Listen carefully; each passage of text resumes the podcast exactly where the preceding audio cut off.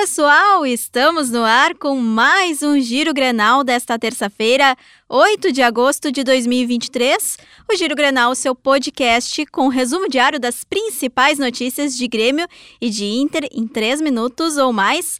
Ao meu lado, eu tenho a honra de ter aqui do meu lado Marco Souza. Tudo bem, Marco? Tudo bom, Esther? Hoje participação aí pra gente fazer um, um giro Grenal das notícias do dia, né? Hoje o nosso giro rapidinho, e a gente começa falando do Grêmio, começamos falando do Kahneman, porque o zagueiro confirmou que irá renovar contrato com o Grêmio por dois anos. Ainda na noite da segunda-feira, ele concedeu uma entrevista para uma rádio argentina e confirmou a definição. Aos 32 anos, Kahneman foi procurado pelo Independiente, que estava disposto a pagar a multa rescisória. No entanto, o Grêmio se reuniu com o jogador, fez uma proposta e garantiu a permanência.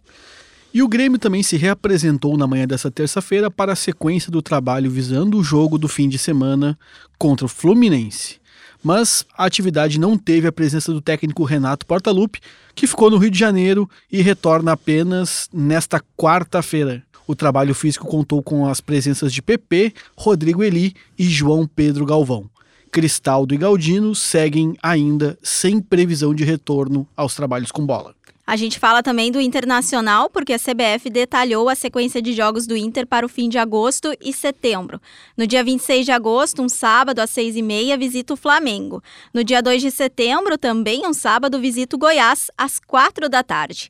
Na quarta-feira, 13 de setembro, recebe o São Paulo às 7 da noite no estádio Beira Rio e, por fim, encara o Atlético Paranaense em Curitiba numa quinta-feira, 21 de setembro, 7 e meia da noite. Os jogos são válidos da 21 até a 24 rodada tudo sobre o jogo de volta das oitavas de final da Libertadores entre Inter e River Plate, você acompanha na Rádio Gaúcha e em GZH. Siga o Giro Grenal na sua plataforma de áudio preferida, deixe sua avaliação e ative o sininho para receber uma notificação sempre que um episódio novo estiver no ar. Produção Nicolas Lira, técnica e edição de áudio Guilherme Germano e siga arroba esportesgzh nas redes sociais. A gente fala também, Marquito, das quartas de final da Copa do Mundo Feminina, porque temos as definições, né? Espanha e Holanda é o primeiro duelo, Japão e Suécia. Nós temos também Austrália e França, Inglaterra e Colômbia. E aí, Marco? O que, que, tu acha? Eu só tenho uma previsão. Eu só quero que a Austrália ganhe da França para nos vingar. É Ficou só... com um sentimento assim de. Sim.